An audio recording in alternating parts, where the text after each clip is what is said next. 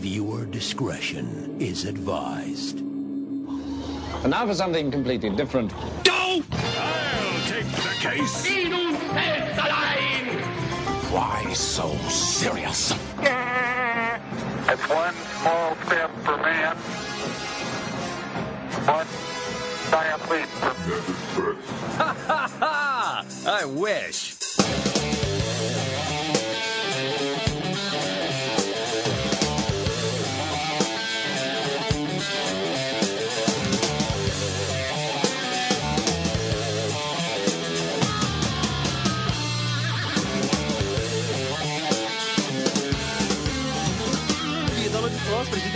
mais um Nerd Express, o podcast do Universo Nerd. Mais uma vez com a presença do Carlos Alberto Machado, pesquisador do Insólito. Com... O Chado tá dormindo aqui em casa faz um mês e três semanas já. Mais ou menos. pra gente poder continuar. Pra gente. Opa! Piada! Olha Sempre querer, depois quando eu vejo já tá. Já foi, né? Agora Então pendura a toalha quando você acaba de tomar banho, não deixa em cima da cama lá, tá? Você estende lá pra secar no box, fica aquele cheiro de cachorro molhado na Senão o próximo mutilado estranhamente vai ser você. E a gente tá aqui pra continuar o nosso bate-papo do nosso programa anterior sobre as mutilações humanas insólitas, pra gente contar outros casos que não couberam no programa. Esses casos aqui são até um pouco mais extensos do que esse que a gente contou. Foi só uma prévia, só pra vocês verem mais ou menos a dimensão de onde vão esses temas. E agora a gente vai contar mais outros dois casos. E pra gente poder contar sobre esses casos, também de novo está aqui comigo o nosso amigo Bruno Hoffman. E aí? Que ainda não se convenceu que mutilações animais são válidas. Por que vale? Teve o caso das galinhas lá, que soltaram. Ah, ele não, ficou é. indignado, ele ficou indignado. as Indignadíssimo. galinhas, Coitadas das galinhas. Por que tem tanto vegan aí, tanto straight edge chato? Pô, faz, faz em cima deles, caralho. Não estão agregando nada. Mas enfim, é, tô aqui com o Maru de novo, né? Evidentemente. Eu não sei o que falar mais sobre o Maru. Eu já cansei de tentar zoar ele e achar tudo legal. Essa é uma forma de, de fazer o- a zoação não funcionar. Do meu lado tá o Greg, que tá pensando seriamente em mutilações. Tá. Pior que eu tô. Ele vai mutilar uma pizza. Não, não, vai ser um, um sanduíche bacana hoje aí. Com peito de chester ou de frango, daí é bom. O Valdão não dá aquela gordura. Cai aquela gordura. Ah, tá. Então Já foi bom, cara. já foi. Já foi. Na época do provolone. Eu morava no prédio do cara lá. Nossa, foi muito tempo isso. É na minha época. Eu tava nas fraldas ainda, pô. Cara, eu, Eu nasci no ano que o Valdo quê? apareceu. Eu sou velho fazer o quê? É velho que deixa a toalha lá na, na cama. né? E- E aqui também está o Pablo, que veio praticando em sua casa mutilação com a cabeça daquele mesmo corpo que ele tá usando pra cortar a face assim do porquinho. Até consegui tirar a parte do bacon pra você. Sim. A minha pergunta continua. Ele sabe separar a picanha do colchão duro? Sabe o que você aprendeu, Pablo? E a minha resposta é a mesma, mensagens. Cagão.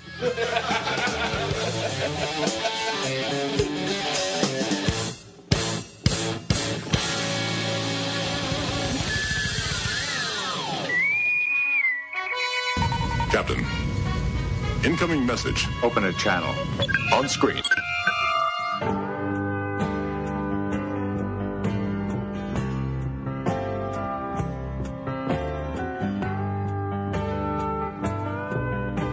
Lá para as mensagens da semana. E eu estou de novo aqui com a Ana. Oi. Ela mal estava se aguentando por vontade de gravar essas mensagens hoje. Extremamente ansiosa. Ainda mais com as mensagens, os e-mails que a gente recebeu, né? Foram todos lindos. Temos mais um e-mail. Onde? Aqui, ó, o spam da semana. Ah, o spam da semana.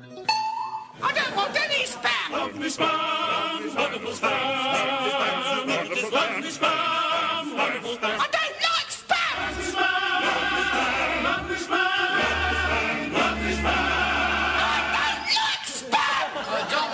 dear. I'll have your spam. I love it. I'm having spam, spam, spam, spam, spam, spam.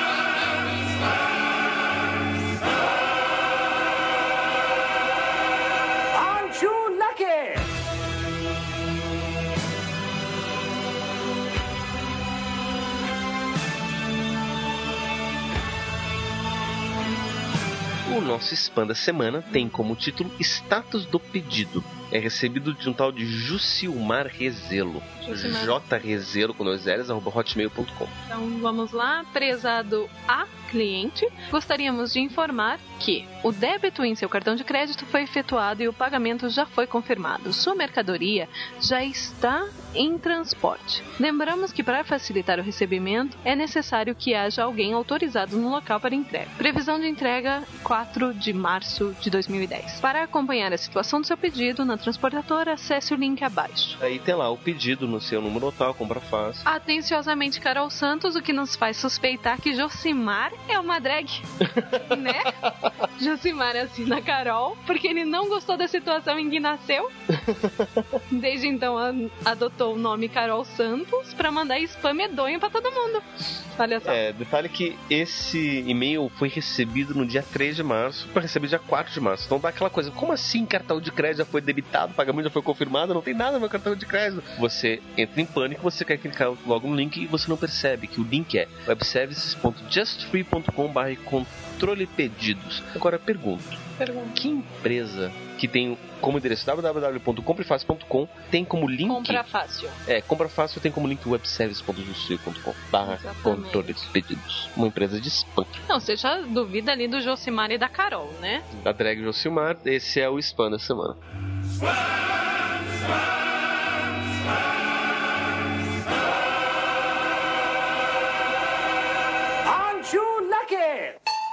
Então é isso, vamos lá ouvir um pouco mais de histórias insólitas sobre mutilações insólitas.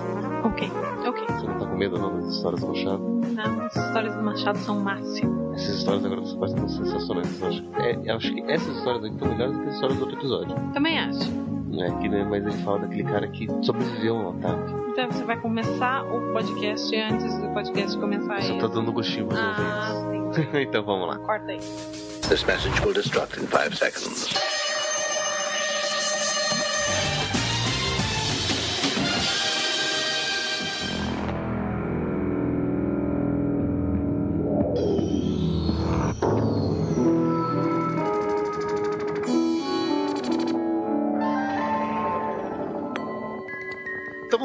Você tem mais dois casos pra contar pra gente. Um deles você já tinha citado antes, que é o de Porto Alegre, no caso, que do, do Olívio, que estranhamente tem correlatos também em São Paulo, né? Tem uma, uma relação com outro caso similar.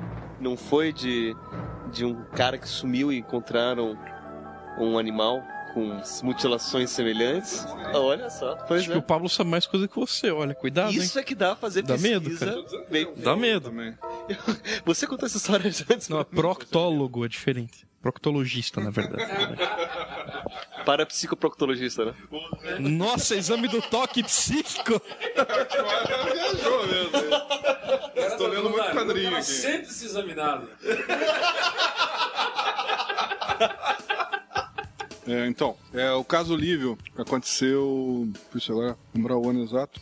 Ele faz, tem tempinho já, foi 80 e alguma coisa. É, eu descobri ele porque eu comecei a divulgar, eu fiz algumas palestras desses casos de mutilação que a gente estava comentando aqui. Cheguei a mostrar e daí uma pessoa que assistiu uma, uma palestra minha ficou sabendo que eu estava atrás desses casos e ela tomou conhecimento de um caso que aconteceu lá, lá perto de Porto Alegre. É, Estância Velha é o nome da cidade. É um lugarzinho pequeno, tipo como se fosse São José dos Pinhais, só que mais distante, mais tipo Almirante Tamandaré, um pouco mais ainda. Talvez em comparação com Colombo, né, que tem uma estradinha que você tem que pegar e tal. Só que lá é mais difícil acesso. Tem até ônibus difícil para chegar lá, eu fui lá. Estância Velha. É uma cidade bem pequena. É, mas pra minha sorte, lá é a delegacia e o fórum também. Aí eu, é, foi uma coisa parecida. Eu fui num congresso em Porto Alegre, aproveitei a viagem, estendi, fiquei mais uns três dias lá e fui investigar esse caso. Levantar os dados, na verdade. Eu recebi primeiro um, um dossiê de todos os jornais que tinham saído durante um ano, dois anos. Que essa pessoa que viu a minha palestra é, chamava de dossiê Olhos Arrancados. Ele mandou pra mim pelo correio. Quando eu recebi isso, eu levei um susto, né? Falei, nossa, o que, que é isso? Eu nunca tinha ouvido falar. Eu morava aqui no sul, em Curitiba, mas a gente não ficava sabendo o que estava acontecendo nos jornais de Porto Alegre. No, no caso, Zero Hora, né? Que é o jornal de lá. Temos uma gaúcha aqui pra confirmar isso. Ela tá fazendo assim consentindo, né? Invisível, mas nem tanto. E então nesse, eh, eu recebi esse dossiê com os jornais do Zero Hora contando a história desse livro. Eu li tudo, né? Fiquei interessado. Uma apostila grossa, assim. Deve ter, um, sei lá, umas 60, 70 páginas. Tudo xerox de jornal. Aí eu li tudo aquilo e achei interessante o caso dele. E foi bem aquilo que eu comentei com vocês no, no, no bloco anterior. A primeira hipótese que a polícia levantou foi bruxaria, magia negra. Né? Só que a cidade é pequena. E eles tinham que acusar alguém, né? Apontar o dedo e dizer, ó, foi fulano. Aliás, minto, eu tô, tô, tô exagerando aqui. A primeira hipótese não foi essa. A primeira hipótese foi tráfico de órgãos, né? Que era uma coisa mais óbvia a princípio. Uh, mas vamos narrar rapidamente o caso. O seu Olívio era um, é um senhor que mora, é um senhor que está vivo ainda. Ele mora nessa cidadezinha, Estância Velha, é bem conhecido lá na região. É, pobre, família humilde, analfabeto, não sabe nem escrever o nome, eu acho. Ele me, me garantiu que era analfabeto. Família também. Eles moram numa casa bem simples de, de madeira, interior lá dessa cidade.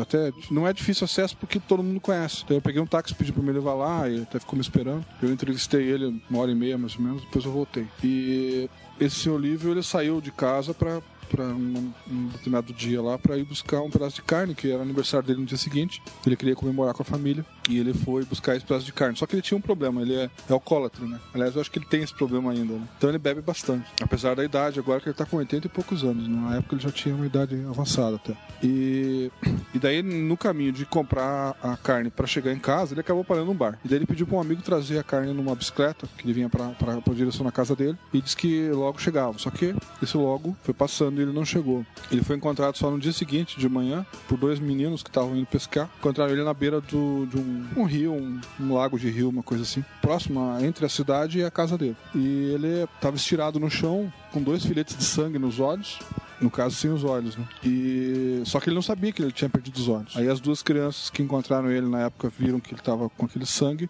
eh, ajudaram ele a voltar para casa, deram um jeito de avisar. É, parece que foram primeiro no hospital, ele foi na delegacia também, foi na polícia, porque era cidade pequena, é, correu rapidamente a notícia. E o enfermeiro que atendeu ele é, fez a limpeza, porque ele estava todo sujo de terra, porque ele estava caído no chão, né? então eles limparam. E daí o rapaz percebeu que ele estava sem os olhos, avisou o banco de olhos de Porto Alegre, que depois atendeu ele mais tarde, no outro dia, acho que no dia seguinte, depois que ele fez o depoimento na delegacia. E o laudo dele, pra vocês terem uma ideia, eu acho que é o laudo mais. é o maior laudo de todos os casos que eu consegui. A média de páginas de um laudo ela varia de 4 até 30, 40 páginas. Depende da, da, da dificuldade de, de, pesquisa, de investigação do, do, do, policial. O caso dele tem mais de mil páginas, pra vocês terem uma ideia. De tão complexo que é. Primeiro, porque ele sobreviveu, ele tá vivo. Segundo, que ele contou a história em detalhes várias vezes. Ele não mudava os detalhes, né? E sempre que ele era, era interrogado, ele narrava a mesma coisa, que ele tinha ido comprar carne, que ele parou no bar para beber. No retorno, ele, quando ele estava voltando para casa a pé, ele viu um Fusca amarelo e eles ofereceram carona para ele. Ele aceitou e ele perdeu a consciência e quando ele acordou, ele estava no, no rio, sem os olhos. Tinha um detalhe que o, quem estava no Fusca amarelo estava de capacete? Tem, tem, mas eu já chego lá. Eu tô falando que ele lembra conscientemente, né? Isso aí já é no inconsciente, hipnose. Ele já, ele já tinha... Efeito hipnose. Na hipnose que ele, nós já chegamos lá. Ele já tinha bebido bastante lá? Sim, não, não, ele bebia bastante. Ele era alcoólatra mesmo, assumido. Isso todo mundo sabia, inclusive conhecia ele na região como o bêbado da região. Então ele não tinha assim o perfil de um, de um, de um paciente para transplante, já começa por aí. Então você já descarta, inclusive, essa possibilidade. Mas pegaram teria como saber isso. Não. A não, ser que fossem da região. Até teriam, porque ele tava bêbado. E tava com um bafo de, de álcool. Ele bebia bastante, ele bebia pinga mesmo. Pinga, pinga. Eu não tô falando de uísque nem de cerveja, tô falando de pinga. E quando você toma um cálice de pinga, você já fica com um bafo legal. De álcool, né? Forte. Nem vodka, né? Que a gente tá mais acostumado com vodka. Eu não sou muito chegado em pinga, mas a pinga é, é, é, é desagradável. O, o, cheiro é de álcool mesmo. Hum. Álcool forte. Quando a pessoa fala com você, você sente no bafo. E ele, obviamente, tava bêbado, porque ele tava voltando pra casa tarde, já ficou no bar bebendo, então os caras perceberam que ele tava bêbado. Talvez até eles tivessem interesse de levar ele porque ele tava bêbado, né? A gente pode pensar isso. É. Bom, enfim, uh, ele, ele veio com essa história, a polícia investigou, aí pensaram primeiro em tráfico de órgãos, que teriam extraído os olhos dele para tráfico. Aí foram atrás de um especialista, que era cirurgião, é, é, especialista em transplante de órgãos, e daí ele fez um exame nos olhos do, do seu Olívio e concluiu que não tinha como ser pela maneira como foi cortado o, o nervo óptico e tal, e, e, e, também porque ele não tinha o perfil de doador, pelo fato de ser alcoólatra, etc e tal, idade avançada. Tinha vários, é, vários fatores que, é, que não colocavam ele como. Pelo menos foi o que a conclusão que o médico especializado chegou no laudo, que é o que consta lá, e que saiu na, na imprensa também. Aí ele, ele, aí eles dispensaram essa, essa hipótese. Bom, então vamos ter que trabalhar com qual? Aí a que sobrou era a de bruxaria, de magia negra. Aí o, o delegado começou a ser pressionado, porque saía toda hora na imprensa o caso, né? Daí a imprensa pressiona o delegado, que, que é pressionado pelo chefe dele também para concluir logo o caso, para não ficar enrolando, aquela coisa toda. Isso já foi se estendendo vários meses. Né? Aí quando chegou no, no- nessa hipótese da bruxaria, aí o delegado fez o quê? Vamos ver que- onde tem terreiro aqui. Não tem. Era uma cidade pequena, não tinha terreiro. Ah, aí ele pensou, bom, então eu sei que ele acabou localizando uma pessoa na cidade que tinha alguns livros do Paulo Coelho. E por conta de. Eu sabia! Veja bem, podia ser pior. Podia ser alguém que tinha livros de RPG. O Jorge Amado, live action. Tem o, o Presidente Negro do Monteiro Lobato. Conhece essa?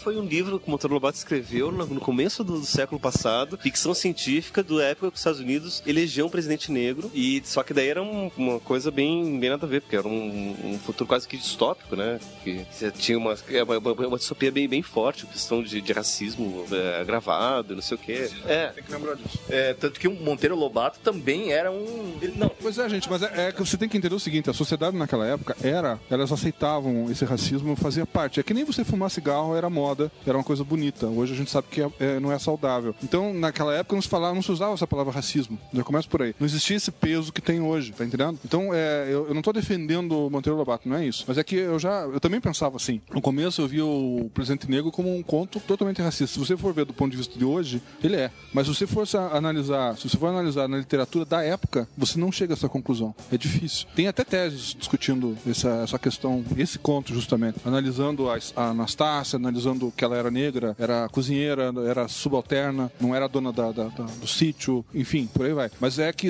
ele era o escritor. Se você pegasse qualquer outra pessoa que fosse escrever alguma coisa similar, ia ser a mesma coisa. A pessoa sempre ia colocar o negro como o, o subalterno que trabalha na cozinha, entendeu? É, é uma coisa que fazia parte da. Então era normal, era natural você ver dessa maneira, tá entendendo? Por isso que a gente não pode acusar ele de racista. Não do ponto de vista de hoje, forte assim, entende? Eu acho que a gente tem que pensar bem antes de. de... É só, só isso que eu queria colocar. Mas vamos voltar pro assunto que nós estávamos falando. Então, a...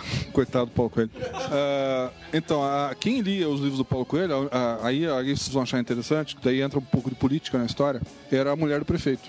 Ela que tinha os livros do Paulo Coelho. E daí o. o, o- eh, não vou dizer, o delegado não acusou ela, mas ele deu a entender, pelas evidências, né? E, já que a hipótese estava indo para esse lado da investigação, de que a mulher do Paulo Coelho, ah, perdão, a mulher do prefeito, por ler o Paulo Coelho, poderia ser ter alguma relação com a magia negra na cidade, que teria relação com a falta dos olhos do, do seu livro. Bom, aí a coisa complicou, né? Lógico que o prefeito não gostou disso. Como virou um caso político, talvez até, eu não sei, aqui eu tô especulando, provavelmente eles são de partidos diferentes, né? Apoiam partidos diferentes, o delegado e o, e o prefeito. É, o, o prefeito não foi bobo e entrou na jogada com o Polícia Federal na história. Ele foi atrás do chefe dos, dos delegados da região, que tem um superintendente, que é delegado que manda nos outros. E daí esse delegado assumiu o caso e mandou outro delegado para fora e encerrou o caso. E não se falou mais nisso. O seu livro, né, na época, conseguiu um advogado público quis ajudar ele, ficou com pena e tal, para tentar processar o governo, para tentar ganhar uma indenização por saúde, alguma coisa assim. Ele não conseguiu, ele perdeu. né? Eu fui investigar na- o resultado na internet, achei lá, ele perdeu o, o caso, ele não conseguiu ganhar. Então é mais ou menos parecido com aquela história que eu tinha comentado com vocês antes. O governo não assume para não ter que pagar, né? Porque senão é uma grana violenta.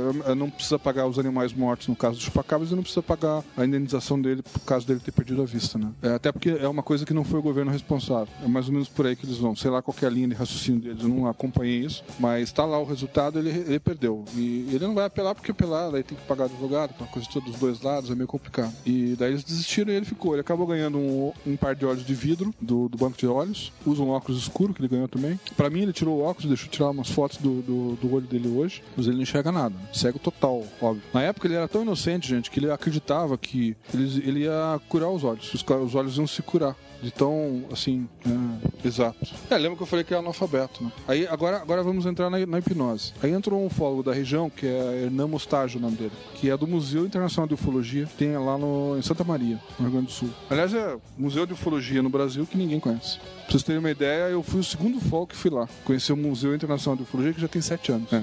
Fala um pouco do, do museu, aproveita pra, pra falar. Lógico, fazer um merchandising pro meu amigo. ó. Cara bacana pra caramba. Eu não conhecia ele.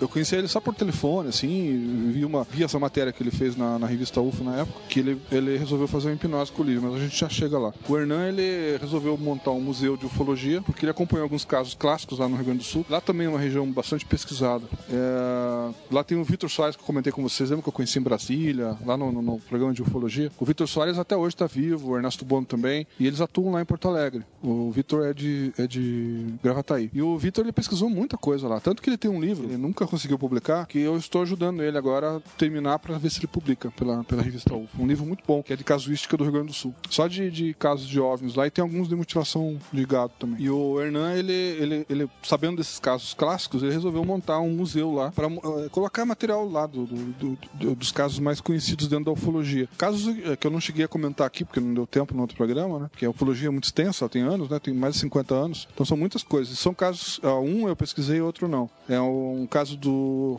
Nelson Tasca, que ele foi queimado nas costas, até comentei com você no intervalo, ele ficou com uma marca nas costas e foi abduzido. É, ele voltou, ele já morreu, ele morreu há pouco tempo, por causa de problema de saúde mesmo. Ele ficou vários anos depois contando essa história, deu palestra sobre isso, publicou livro. E a roupa que ele estava usando no dia, o Hernan ganhou pro museu, enquanto o, o Nelson Tasca, que foi a pessoa que aconteceu, estava vivo ainda. Ele presenteou pro museu esse material que teria relação com o caso, né? Então o Hernan tem um material muito interessante lá. Eu, eu fui lá, ele tem cartas, é do Adamski. Ele tem coisas que, verdadeiro ou não, fazem parte da história da ufologia, né? Então ele colocou nesse museu. Eu achei muito bacana. Eu gostei mais do museu dele, porque não é só de ufologia. Você é um museu que fala de- desde a evolução da, da vida. É, ele começa contando toda a história da vida, depois a história do homem, a evolução do homem no espaço. Ele, ele tem uma réplica do, do. Vocês vão achar isso fantástico. Eu achei. Eu vi isso. Ele tem uma réplica do. Ai, como é que fala? Do Águia, da Apollo 11.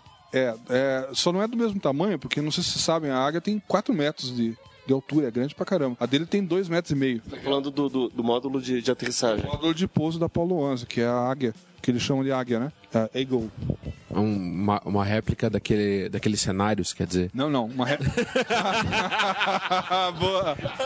Lá vem ele com aquela, com aquela. O homem não pisando na lua, né? Tá bom. Sabe qual que é a melhor. Já que você tocou nesse assunto, sabe qual que é a melhor evidência pra calar a boca de quem não acredita nisso? Quando você quiser é, argumentar com quem não acredita, que eu sei que não é o teu caso.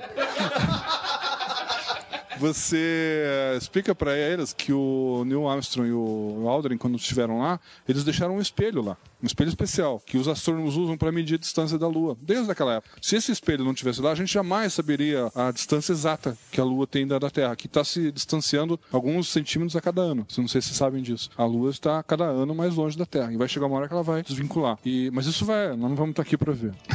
Mas esse espelho aí é- é- já é uma evidência que tá, cala, cala a boca de muita gente. Tem amigos meus que são astrônomos que esquecem desse detalhe. Eu digo, pô, fala desse espelho, mostra lá, tem foto dele, acabou. Não tem, não tem contra, porque você, pra você esse espelho funcionar, você tem que di- direcionar um laser para ele. O laser vai e volta e isso desde a década de 60 que isso faz. Cara, não sei. Stanley Kubrick podia ser um cara que praticasse hipnose também. Ó, vocês deixaram um espelho lá.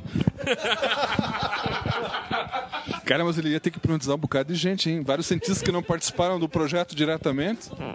Todo mundo que passa, passa por um, por um treinamento básico, né? Aí o pessoal dorme, aí o pessoal acorda. Nunca se sabe, cara. Tá bom. Você assistiu Capricórnio 1, você deve ser fã daquele filme, né? Capricórnio 1. Você não assistiu Capricórnio 1?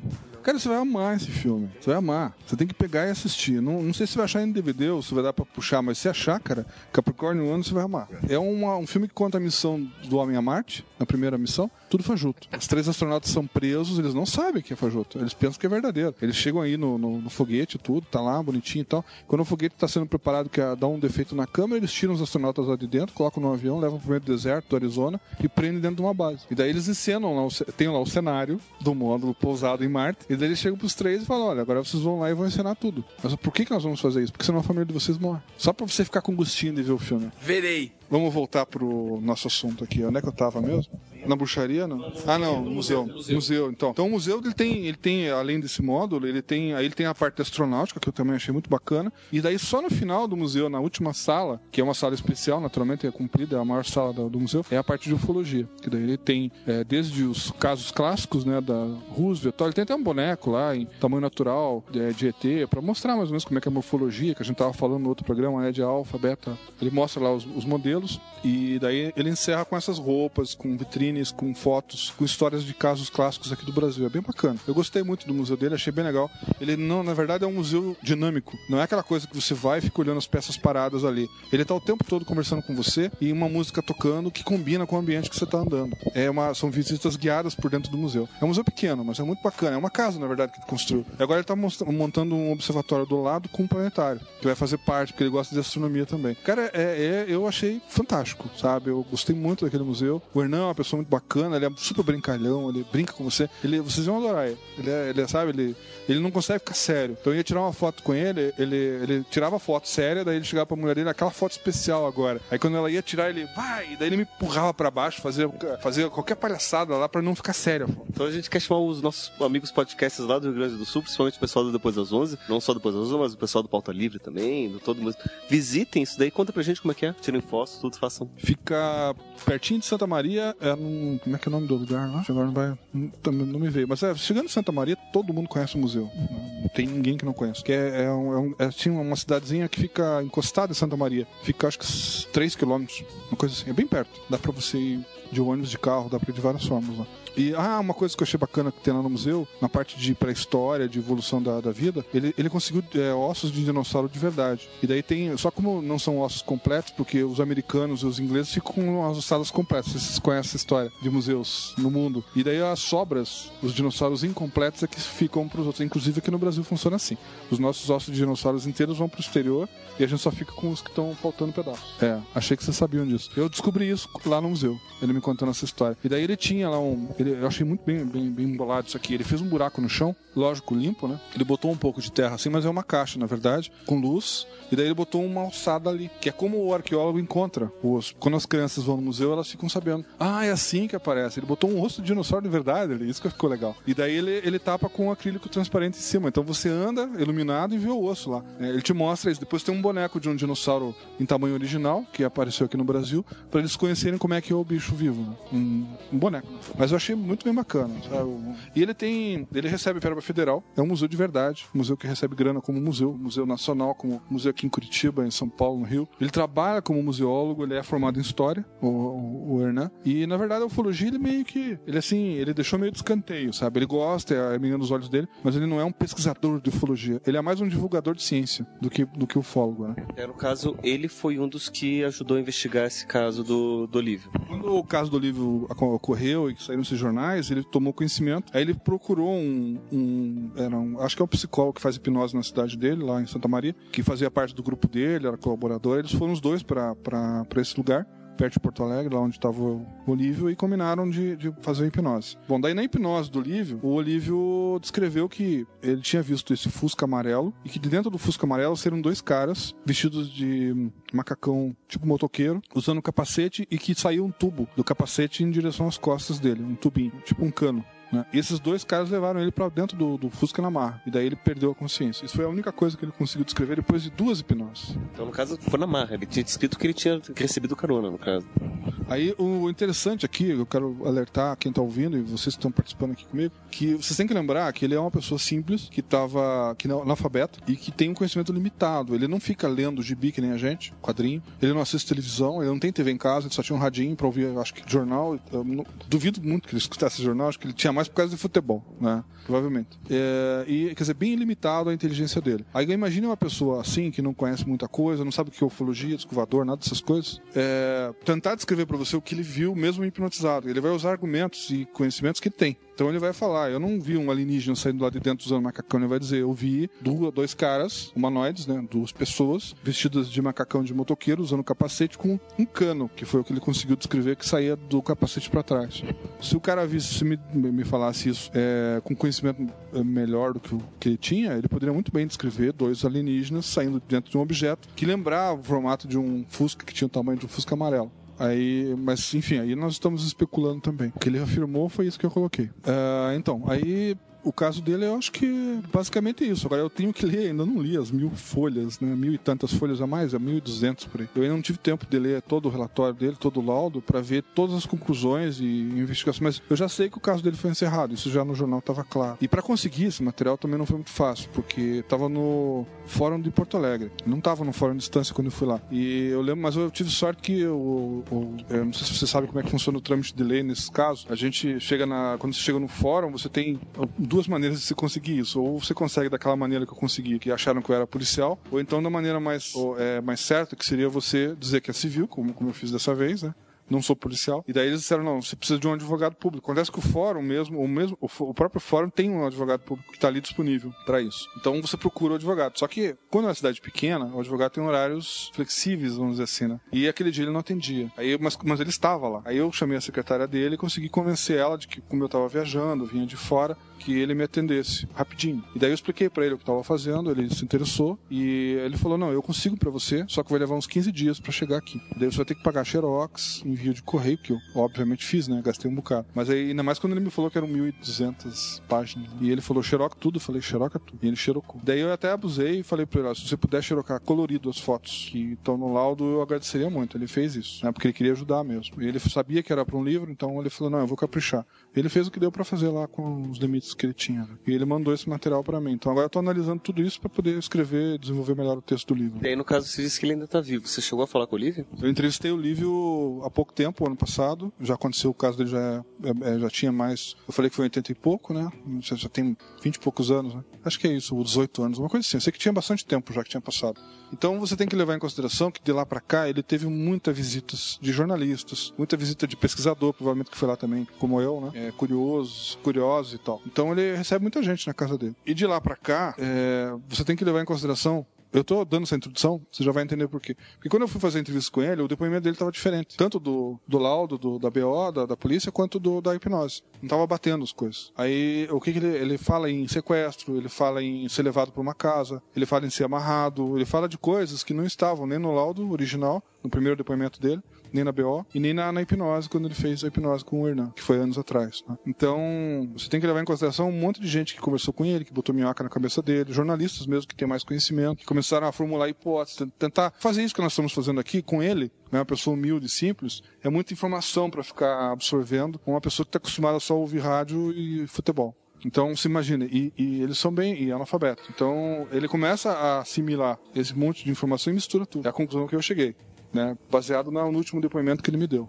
Porque ele não bate o que ele fala agora com o que ele falou na época para a polícia e para as pessoas que procuraram ele no começo, jornalistas e tal. Esse meu amigo Folgo também. Então, E daí também tem aquele caso de São Paulo, né? Do caçador.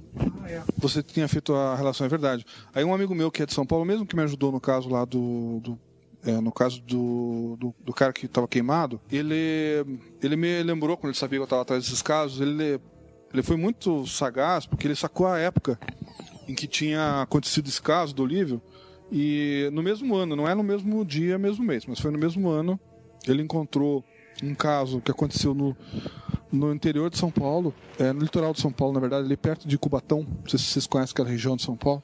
É, antes de você chegar, quando você vai pelo litoral de São Paulo, você passa por Cubatão, que tem as empresas lá que poluem o ar legal ali, né? Tanto que tem crianças ali que nascem sem cérebro, não sei se vocês sabem disso. Nasciam, né? É, mas ainda tem alguns problemas. Tem um amigo que trabalha ali na Cedipa que está estéreo. Agora, estou falando de agora. Então ainda existem problemas que eles não são divulgados para não assustar a população, senão o pessoal não mora mais lá. né? Esse meu amigo é estéreo e tá lá. É técnico, só que ele ganha bem. Trabalha naquelas empresas do, do Cubatão e mora lá. É, então isso aí já daria um outro debate. Mas o, lá em Cubatão aconteceu esse caso que é de um caçador que não é, ele não é caçador, mas é uma pessoa que morava no litoral ali perto de Cubatão ele ia a Cubatão para fazer caça, que é proibido no Brasil. Mas ele ia lá caçar para ele só. Então, como a Polícia Florestal sabia que ele ia lá caçar e como eles nunca conseguiram pegar ele, ele tinha lá um lugarzinho que ele gostava de ficar, deixava uma barraca montada, ele saía, ele ficava três dias fora, normalmente. Uma vez por ano, aliás, uma vez por mês, caçava algum animal e daí trazia para casa para comer durante o mês. E nesse ne- nesse dia que ele saiu, ele não voltou. Passou os três dias, a mulher dele pediu para um dos filhos dela procurar ele, ou ir na polícia, alguma coisa assim. Eu sei que eles acharam a barraca dele, acharam um, um toco que tinha na frente da, da barraca com o machado que ele usava para limpar os animais e acharam o rifle dele encostado no toco. Aí eu pergunto para vocês, um cara que costuma caçar, que sai armado, ele vai deixar o rifle? Não vai, ele nunca abandona a arma. Ele, se ele sai, ele vai levar a arma junto com ele. Então, alguma coisa aconteceu ali. Dentro da barraca, eles não acharam o corpo do cara, acharam um veadinho, um filhote de veado, uma espécie de um Bambi, sem os olhos, vivo. Aí que vem a similaridade. Sim, estava vivo, ele foi levado para o zoológico, foi tratado. Eu liguei daí pro zoológico, tentei localizar ele já, lógico, já morreu porque o tempo de vida normal deles, eles vivem 10 anos, então ele já morreu. Mas eu tô tentando conseguir agora fotos dele, que eu tenho fotos do jornal, tô tentando conseguir fotos e E resultado do, do exame que foi feito pelo veterinário que atendeu ele. Né? Eu conversei com dois veterinários já, no, acho que depois que eu falei com você, por telefone para tentar conseguir mais material sobre esse caso para poder fazer a relação de um caso com o outro. Né? Não sei se existe, mas é muita coincidência, né? Um animal sobreviver sem os dois glóbulos e o cara também, lá em Porto Alegre, né? Só que nesse caso em Cubatão, São Paulo. O dono, o cara que caçou, que foi caçar os bichos que, que enfim, que largou lá a arma e o machado, desapareceu. Eu não sei se ele foi encontrado de volta. Eu não consegui localizar a família para confirmar isso. Mas naquela época eles não acharam ele, nenhum vestígio. Isso é porque você não deve fazer as coisas sozinho. né? Pois é, sempre tem um backup. Enfim, Ele leva os dois. leva os dois embora.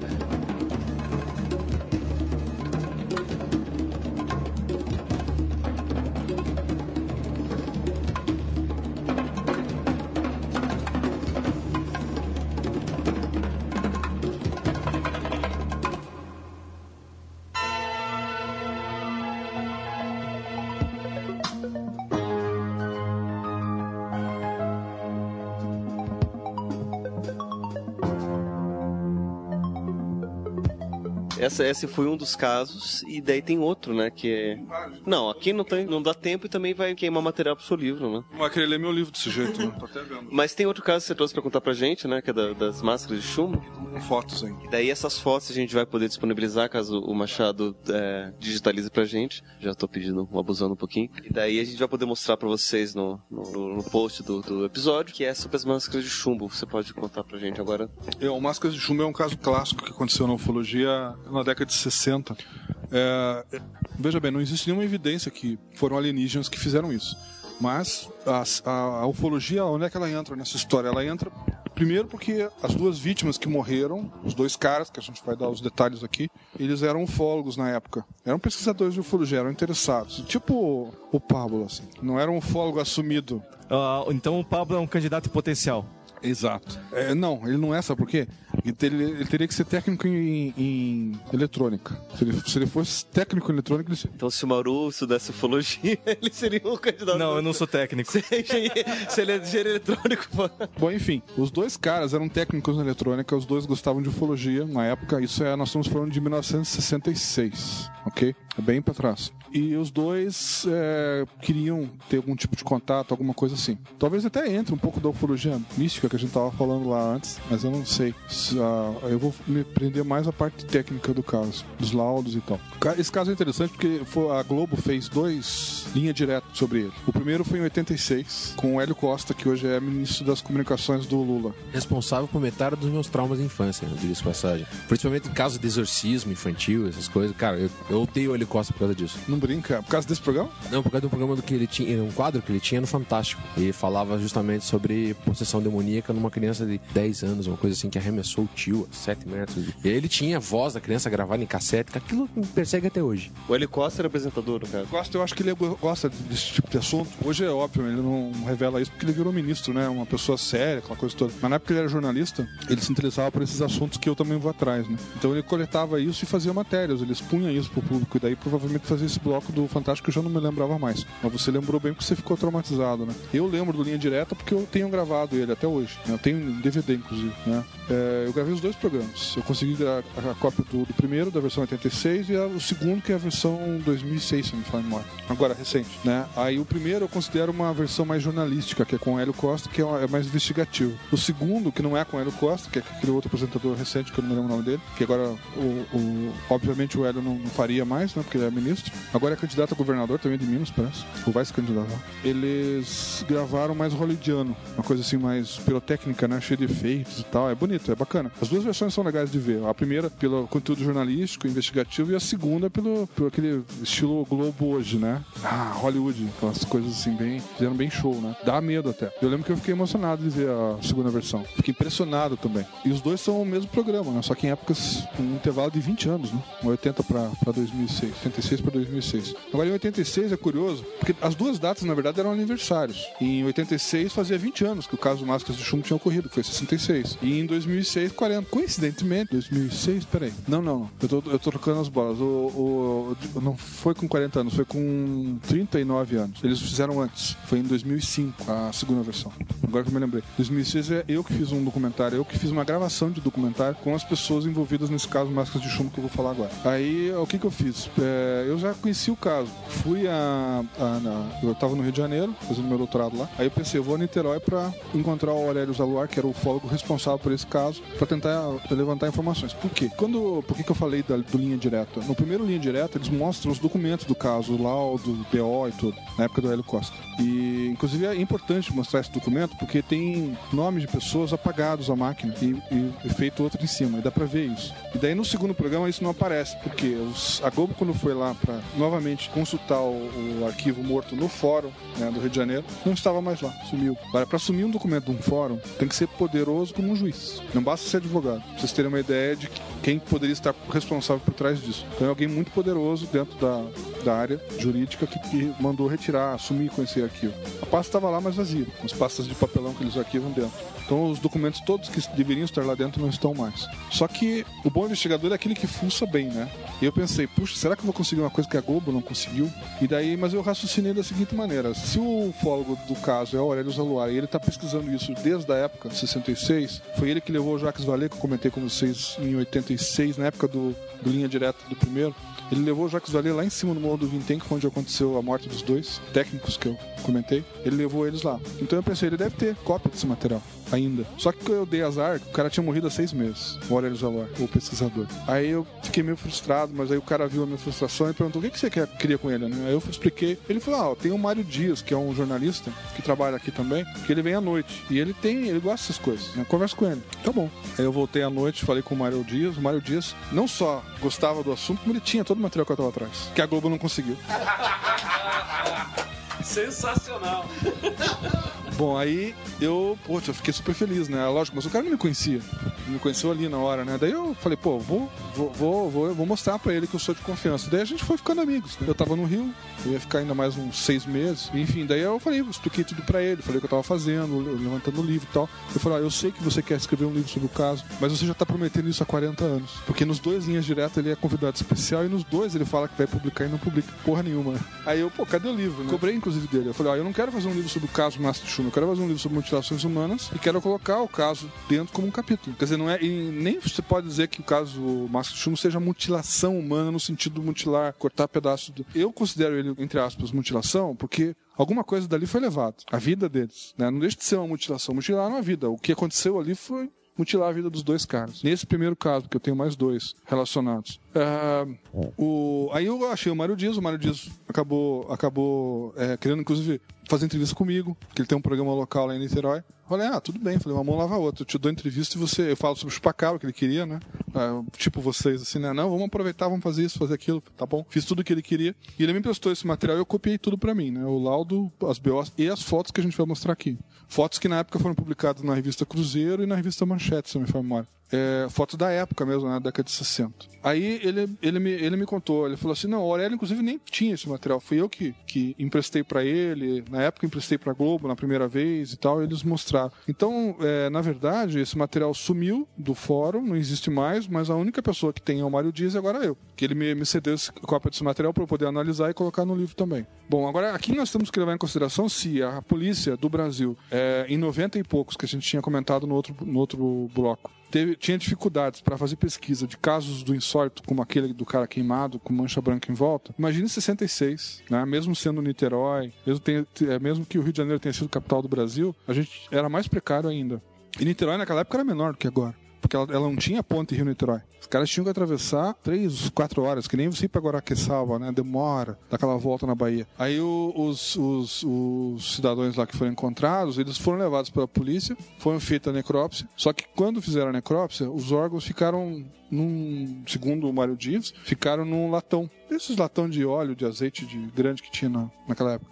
Eles guardaram ali. E daí alguém esqueceu a porta encostada da, da- do, da- do necrotério, lá onde ficavam os corpos, e entraram cachorros e comeram. Então vocês imaginam a dificuldade de fazer pesquisa em cima do caso desse. Mas isso, é, então eles não puderam é, concluir alguma coisa em cima da- das vísceras, porque eles teriam que fazer o laudo, né? Então o laudo ficou, ficou meio estranho nesse caso. Mas isso também não é isso que eu tô falando pra vocês aqui, foi o que o Mário Dias me contou. Isso não tá no relatório nem no laudo, óbvio, né? Eles não iam colocar um negócio desse. É, não iam admitir isso, né? Um relaxo desse. Mas ah, isso aconteceu. E, e as, duas, as duas pessoas que estariam diretamente envolvidas no caso, que era o Mário Dias, o repórter, e um policial, que eu não, agora tá me fugindo o nome dele. Eles estão vivos ainda, né? Os dois estão lá no Niterói. E eu consegui localizar os dois, entrevistei eles, inclusive.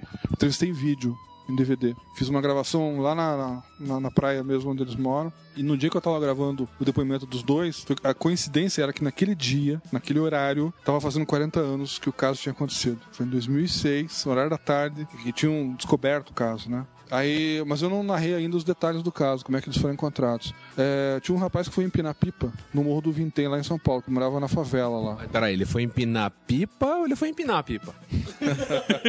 66. Ah, então ele foi O tráfico empinar ainda não uma era- pipa, tá ligado? Anos depois foi o estoque, né? Tava tudo. então, anos depois. Esse guri que tava empinando pipa virou policial depois, por causa desse caso, influência. Uma banda de reggae.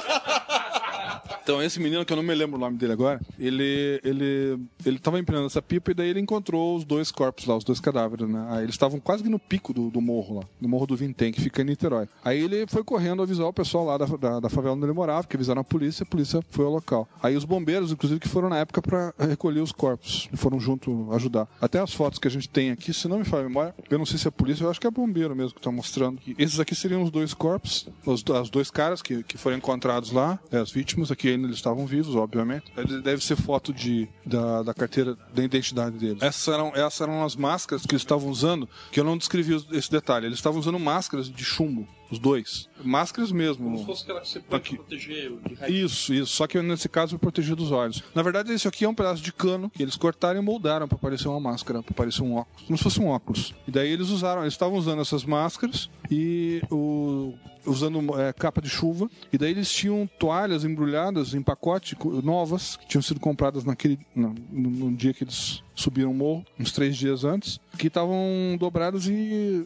depositadas do lado do corpo deles. Eles tinham um bilhete no, no- no- um deles tinha um bilhete no num dos bolsos que dizia ingerir cápsulas tal hora.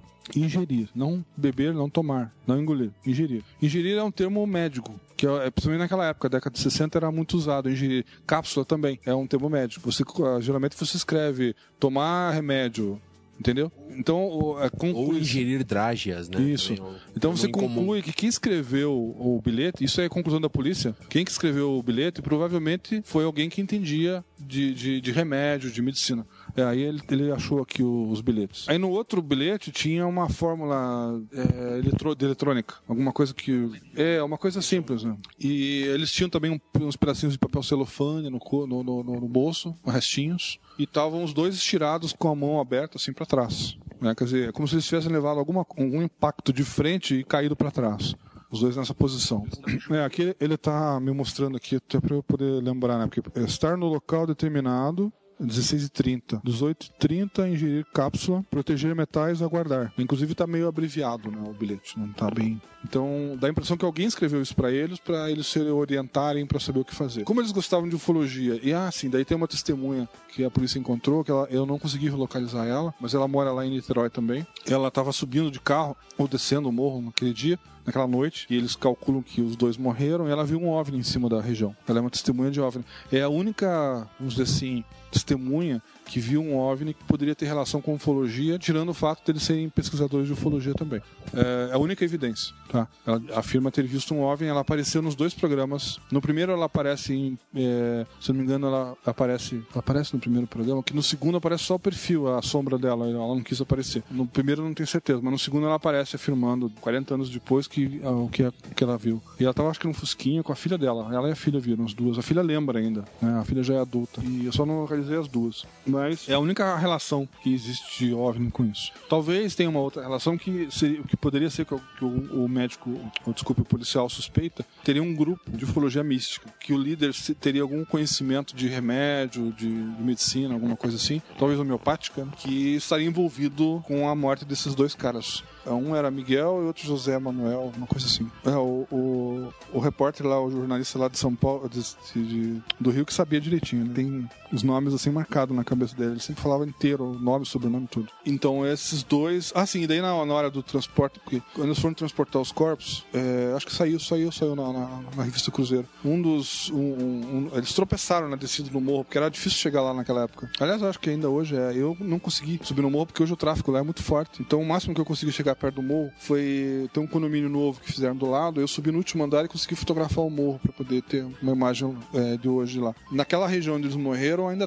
continua mato. Mas 20 anos depois, eu comentei que o Jacques Vallée esteve no Brasil, é, na época que saiu Linha Direta, primeiro, de 86, né? É, ele esteve lá no morro e o Aurélio Januário levou ele lá em cima junto com o Mário Dias e junto com o menino que agora era policial. Eles subiram, ele levou eles até lá para mostrar o local exato onde os dois morreram. E quando o Jacques Vallée chegou lá, o Jacques Vallée, para quem não sabe, é um ufólogo francês, radicado americano, muito conhecido, que foi homenageado pelo Spielberg no filme Contatos Imediatos. O Lacombe fazia o papel dele, na verdade. O Jacques Vallée, quando chegou lá, é, achou curioso que o local onde os dois morreram estava calcinado. Não, não cresceu planta nenhuma, 20 anos depois. Não é interessante isso? Aí, lógico, eles tiraram foto. É uma das que estão aqui. É, não tá muito boa, eu acho. Pra época também. Mas. Isso é. É porque vocês viram algumas fotos que aparecem os cadáveres, né? Tem algumas que estão colocando eles no caixão. E tem uma que é mais recente, que é essa. Eu não sei se tá aqui. Acho que eu não trouxe. Não, acho que isso aqui são tudo fotos da época. Eu não trouxe a foto que aparece o Jacques Vallée. Tem uma foto que ele tá chegando lá, não tá aqui não. Isso aqui são tudo fotos da época. Não tá faltando. É. É, não tá aqui não. Eu tenho, mas ela não tá aqui. No livro com certeza eu vou colocar. Então lá você vê o, o- a calcifina, essa calci- calcinação do, do solo, né, no local onde eles, onde eles morreram. E agora hoje não, hoje eu conversei com o Mário Dias, ele teve lá recentemente, não, não no ano que eu fui, um ano antes, ou- ou- ele disse que a vegetação já está começando a crescer. Então 40 anos já, já, já, já o que tinha ali já não tem mais, né? Não daria para analisar, vamos dizer assim. Agora é curioso que mesmo calcinado o chão, a polícia não fez nenhum exame ali. Talvez o Jacques Vallée tenha feito, mas ele não publicou nada aqui no Brasil. Só saiu um livro dele falando muito superficialmente sobre esse assunto, aqui no Brasil, em português. Eu não me lembro mais o título do livro, mas é bem superficial, ele não fala quase nada. Eu tô falando muito mais do que o, livro dele conta. É, como eu falei, nenhum livro no Brasil publicou esse caso na íntegra. Por isso que eu achei interessante levantar, mesmo que não seja ufológico, como ele sempre foi um caso misterioso para a polícia, e eu achei que tinha a ver colocar nesse livro que fala de, de, de pessoas que morreram relacionadas à, à ufologia ou não, né? Pode ser que o caso dele seja uma pessoa que os matou prometendo alguma coisa, como o policial acredita, né? Ele acha que eles foram envenenados. E ele acha que esse veneno, ele, que a gente chama de cicuta, tem um outro nome científico, que eu não me lembro agora, teria sido a causa da morte dos dois. O policial pensa isso. E ele está pesquisando isso há 40 anos. Mesmo aposentado, ele nunca desistiu desse caso. Apesar de não ter sido, eh, sido conclusivo e ele não vai fazer nada oficial, ele pensa que, que é essa a resposta. Ele acha que os dois foram assassinados com veneno, não de propósito. Que eles deram, eles erraram na, na homeopatia, usando esse veneno. É um veneno que tem no sapo aqui no Brasil. Os índios usam para para fazer caça. Eu não me lembro agora o nome. Ele é muito similar à cicuta. E é, se você é, usar a dosagem certa, ele é, ele é um remédio para homeopatia. Mas se você exagerar uma miligrama que seja, ele vira veneno. Ele mata. Que ele acha que foi o que aconteceu com os dois. Eles erraram na dose. Lembra inserir, inserir cápsulas? Provavelmente era disso. É isso que o, que o policial concluiu. E o Mário Dias também, ele, ele tende a acreditar nessa hipótese, né? Eu mesmo, conversando com os dois, eu meio que me convenci disso. Aí entram outros dois casos que eu descobri, um no jornal, os dois no jornal. Um eu lembro, que aconteceu em... em- olha, olha, veja a coincidência. 86, que eu falei pra vocês, que o Jacques Vallée esteve no Brasil, 86 foi feito linha direta. Em 86 também morreram mais dois caras, também no Rio de Janeiro. Numa cidade chamada... ah, uma praia chamada Grumari, sul do litoral do Rio de Janeiro. Dois caras, ufólogos, que gostavam de ufologia, técnicos de eletrônica. Os dois tirados pra trás numa praia, só que não usando máscara de chumbo. A única diferença de um caso pro outro. Numa praia deserta, que até hoje é difícil de chegar porque ela foi tombada pelo estado. Eu tentei ir lá, não deu certo porque não tem ônibus pra lá. Só vai de carro. Como eu, quando eu vou pro Rio, não tenho carro e os amigos que eu conheço lá não tem carro, eu não tenho como chegar lá. Então eu fiquei meio frustrado porque a última vez que fui pra lá eu queria ir lá em Gurumari pelo menos pra tirar umas fotos e tentar localizar a delegacia. Mas aí eu descobri que a delegacia era no Rio, achei a delegacia e consegui o laudo do carro. Graças a, a um dia de chuva, cara, horrível. Mas ah, o laudo tá chegando já. Ele vai vir pro correio desse caso, desses dois. E eles eram filhos de um médico famoso no Rio de Janeiro. Por isso que o pessoal ficou meio assim. Mas saiu no jornal e eu lembro disso. Eu tinha esse jornal. Depois eu consegui cópia lá recente, porque eu perdi o jornal original. Não, eram amigos. Como o primeiro caso. Ah, A diferença de um caso pro outro é que eles não usavam máscara, mas eles estavam em um lugar ermo, como no, no- primeiro caso, só que ali no, no morro, nesse caso na praia. Uma praia de difícil acesso na época também. Eles tiveram que ser levados por alguém que os deixou lá e foi embora, de carro, provavelmente. né? Isso em, em 86. Aí eu descobri lendo nos jornais do caso de 66 que aconteceu um caso parecido, saiu num jornal só, do, acho que o Globo do Rio de Janeiro, que eu tenho eles, todos os jornais do caso, eu trouxe tudo escaneado pela Biblioteca Nacional do Rio. Eu fiquei três meses pesquisando esse caso lá, só jornal, vendo jornal um por um, todos os dias, durante vários anos, assim, pra poder fazer uma varredura. Faz parte da pesquisa, é chato, mas faz parte, né? O legal é você ver agora todo esse produto, né? Que eu tenho tudo lá. Eu até fiz uma cópia pro Mário Dias em troca do material que ele me arrumou, né? Porque ele também não tinha esses jornais. Jornais da época mesmo. Daí eu pesquisei vários jornais do Rio lá. Então eu levantei material que normalmente você não tem, assim, fácil. Mesmo na época, né? Você teria que comprar todos os jornais para poder colher aquelas informações. Daí eu descobri esse caso que aconteceu em 61, quando eu estava nascendo. Um cara que era técnico em eletrônica. Trabalhava de assistente técnico, na verdade, numa eletrônica de um francês que morava no- lá, lá em Niterói. E ele foi encontrado morto usando máscara de chumbo num morro chamado Cruzeiro, também no, no- na ponta do morro. E que gostava de ufologia. Então tá, tá, tá explicada a história. Ele fez contato. Tadã!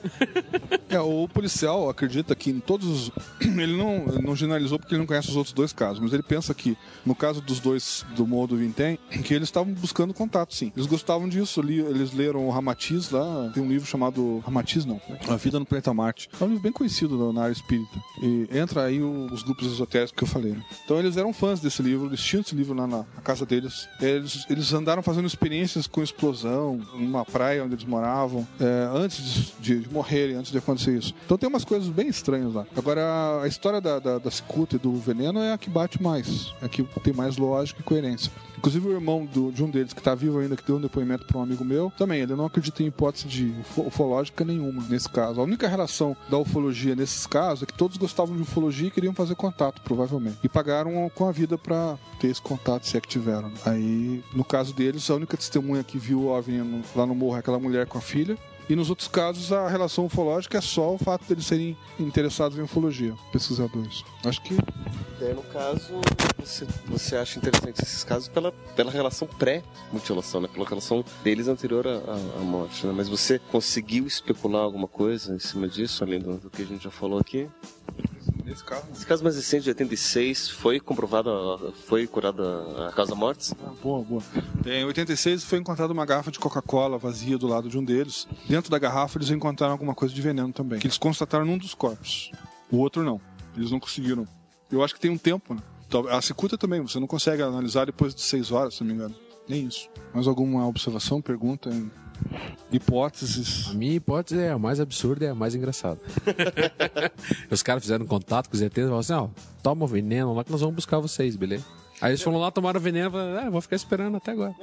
É que se realmente se for talvez um grupo místico, a parte do contato é ele se desprender do corpo físico. Porque Exatamente. é, para eles os, os ETs são seres mais evoluídos, às vezes até não entidades mais físicas, né? Então falam de espíritos de luz, aquelas coisas todas. Então para fazer o contato você tem que se dispor do seu corpo físico. Você teve até casos no- nos Estados Unidos, na, na década de 90, de, de cultos religiosos que praticavam suicídio em massa aguardando um, a vinda de, de entidades de fora que ele fosse levar eles embora, né? Arrebatados. Arrebatados. E eles teriam que, se- que morrer em determinado momento, em determinada... É, Um cometa ou coisa parecida. Se não me engano, teve um grupo que morreu exatamente quando passou um cometa. Eu não lembro se foi o Halley ou. foi, foi, foi o Raibop, foi mais assim. Foi mais recente. o- Pode ser que, in- inclusive, né, o- a- aquele, os dois casos que você contou da década de 60, pela proximidade, alguém deve ter jogado naquela época, olha, se você quer fazer isso, você tem que estar em determinada região, desse jeito, tem que se matar e tem que usar uma máscara, máscara de chumbo, sei lá, para que, sei lá, talvez para eles identificarem o corpo que tem que levar embora, ou sei lá o que, que é.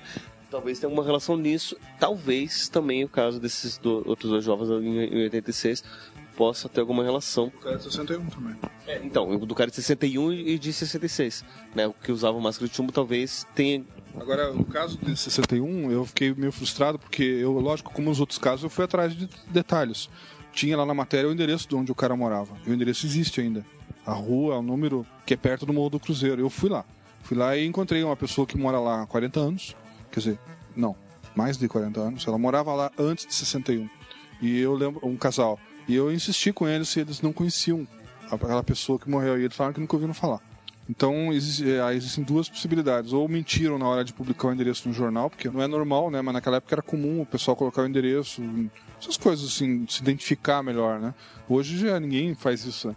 Mas naquela época era comum. Então ele poderia ter mentido o endereço, né? Mas ele mentiu o endereço que existia, porque quer dizer, é, ele falou o endereço que ele conhecia, mas não era dele, talvez. Né? A outra, e a outra hipótese era, ele morou lá naquela casa porque o casal falou que alugava o quarto de trás. E eles não lembram mais o nome de todo mundo que morava lá atrás. Então ele poderia ter morado na casa também. Isso eu consegui levantar. Mas não consegui mais nenhuma evidência física legal para poder comprovar que esse caso de 61, fora a matéria do jornal, tenha ocorrido realmente.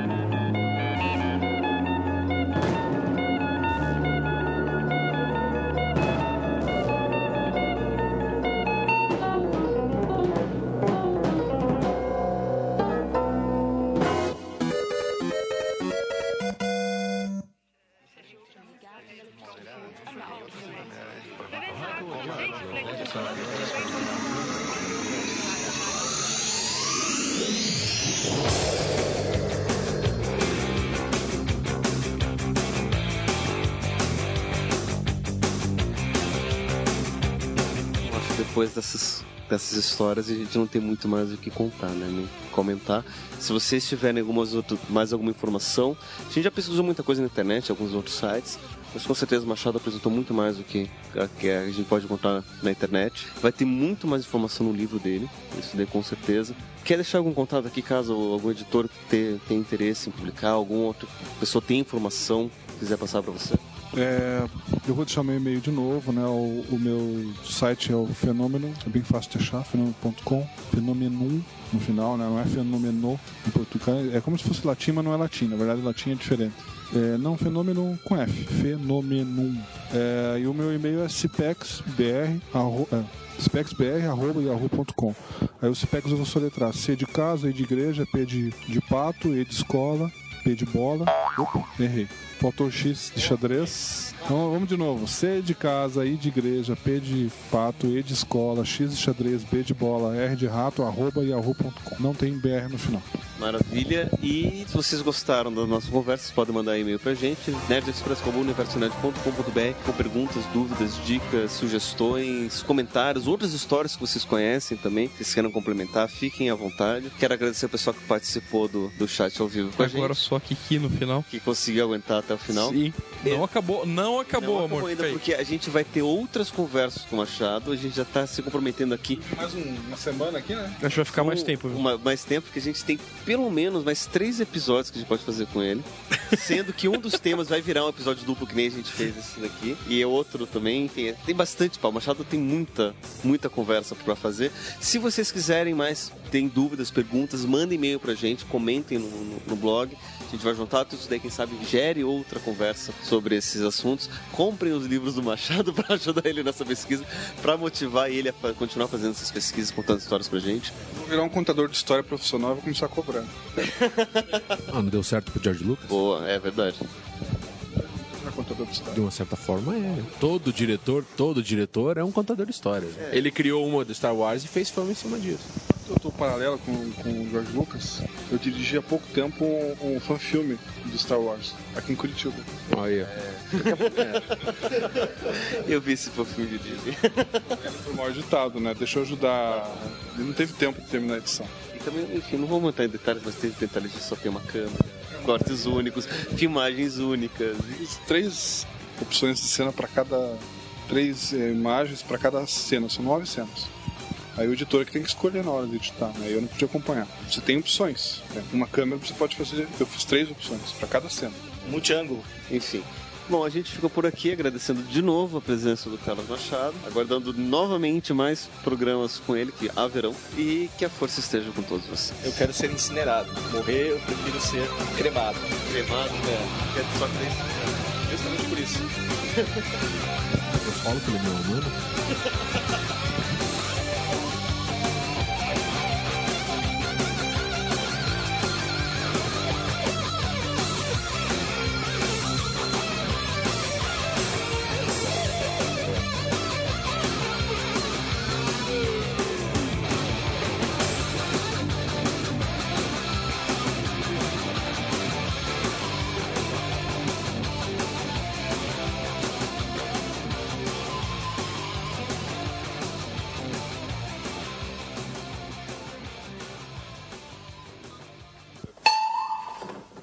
achei legal ele fal- falando e-mail aí. Parecia aquele jogo que tinha no Silvio Santos. Um, dois, pin, quatro, cinco, pin.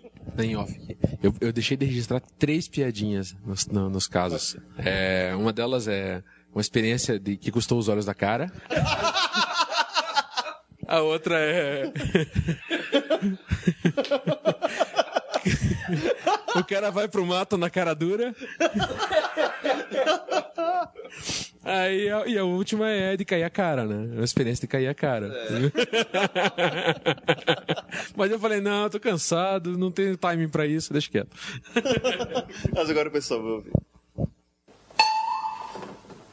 Ela se segura pra não rir lá. Pode rir, Ana. Vai pro final, que nem a risada da Kiki. O que, que você tá achando disso tudo?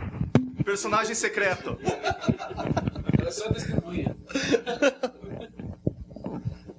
Ela tá tweetando um bando de louco. O que eu tô fazendo aqui?